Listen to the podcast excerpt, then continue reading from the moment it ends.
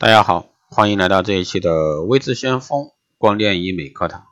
那今天呢，跟大家来分享一下这个玫瑰痤疮啊。那很多人呢，这个得了这个玫瑰痤疮以后呢，都不知道是什么问题啊，什么原因引起的。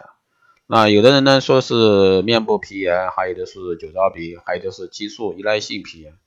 那医生呢说的也会不一样。啊，到底是什么样的一个问题，能不能治好？这是很多这个患者啊会经常遇到的问题。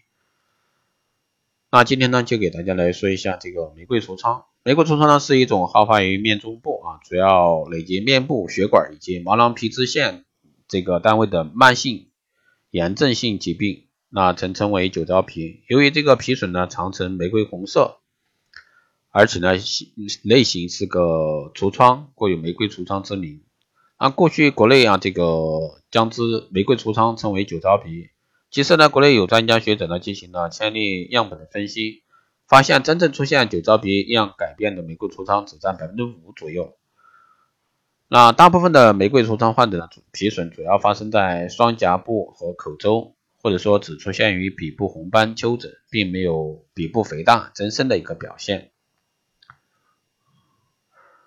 那这个玫瑰痤疮跟脂质性皮炎、痤疮过敏性皮炎有些像。如果说出现这些方面的问题呢，一定要找专科医生看诊。啊，误诊误治的话，容易导致不科学、不规范的一个治疗。如果说长期外用糖皮质激素治疗后呢，又容易导致这个激素依赖性皮炎的一个产生。不过话又说回来啊，患有皮玫瑰痤疮的一个朋友呢，确实很痛苦，双面侧的这个面颊啊，非常容易受激怒。出现红啊、烫啊、痒的感觉，那有些女性呢还会觉得脸好干、绷紧绷绷的，可能会有些肿胀的感觉。那这种情况呢，一般反复持续存在，精神健康以及日常生活工作的学习啊，都会受到很大的影响，所以说是非常痛苦的一个折磨。玫瑰痤疮表现呢有很多种，除了这个脸发红发烫这种最常见的毛细血管扩张型的，还有其他几种类型。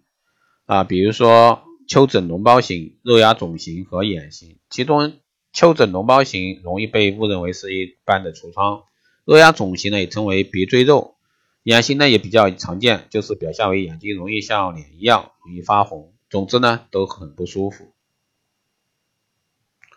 玫瑰痤疮呢，这个有很多原因引起，比如说遗传因素啊，还有呢这个天然的免疫功能异常，对各种外界刺激非常敏感。很容易引起这个皮肤炎症反应，还有很多这个刺激因素，比如说饮酒啊、冷热呀、辛辣刺激食物、过量咖啡、巧克力以及甜品，都可以作用于皮肤神经末梢，扩大炎症反应。一些微生物，比如说毛囊乳型螨，还有呢痤疮丙酸杆菌、表皮的葡萄球菌等等，也参与这个发病的过程。那各种原因呢，导致这个皮肤屏障功能受损。如果说过度清洁皮肤、慢性光损伤，皮肤这个滥用糖皮质激素等等的，都是重要的因素。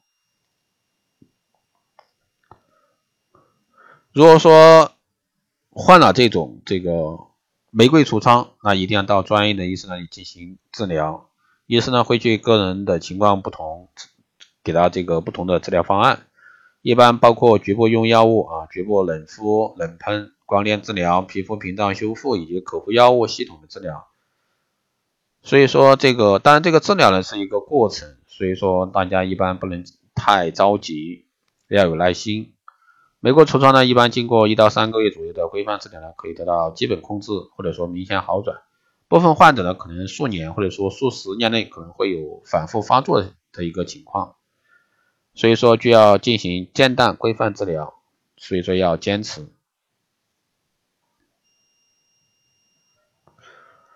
除了规范治疗呢，还有几点要注意：防晒、防热很重要。病情呢基本控制后，可以考虑用温和的防晒霜，不要用过热的水洗脸，尽量呢避免在炎热的天气外出。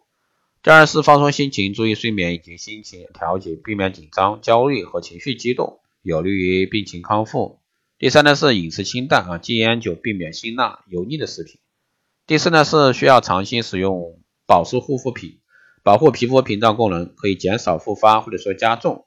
慎用 BB 霜、隔离霜以及各种彩妆，选择护肤品时呢，应咨询医生进行这个护肤指导。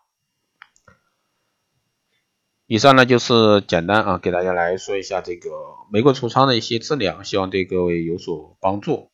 当然，如果说你还有更多问题，欢迎加微信二八二四七八六七幺三，备注这个电台听众，可以快速通过。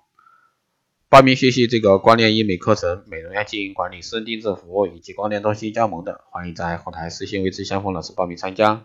好的，以上就是这期节目内容，我们下期再见。